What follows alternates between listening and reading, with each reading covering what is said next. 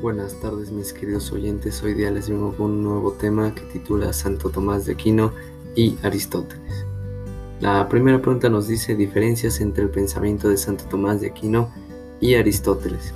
Yo hice un cuadro comparativo sobre estos dos y saqué la conclusión de que una de las diferencias entre Aristóteles y Santo Tomás es que para Aristóteles existen diversos dioses pero para Santo Tomás todos los seres somos obra de un solo creador.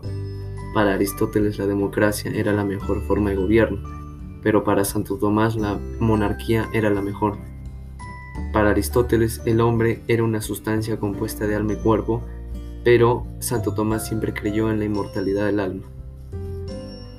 Ahora viene la segunda pregunta que dice semejanzas entre Santo Tomás de Aquino y Aristóteles.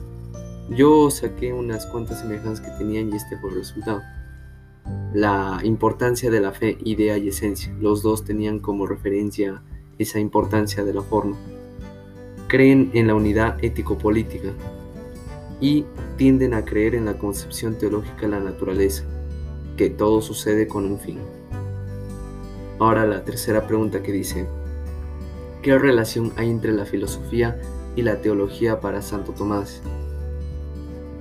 Bueno, la distinción entre la verdad teológica y la verdad filosófica, que la teología constaba de la fe y la filosofía era la razón. Todo esto, según Santo Tomás, cada una tiene su propio campo de acción. A la filosofía le toca el campo de la verdad y a la teología el campo de la verdad sobrenatural.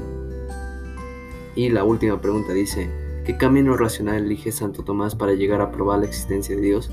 Eso lo vimos en un tema anterior, que eran las cinco vías tomísticas.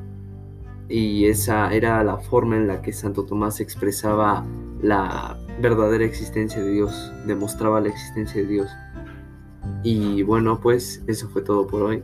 Muchas gracias.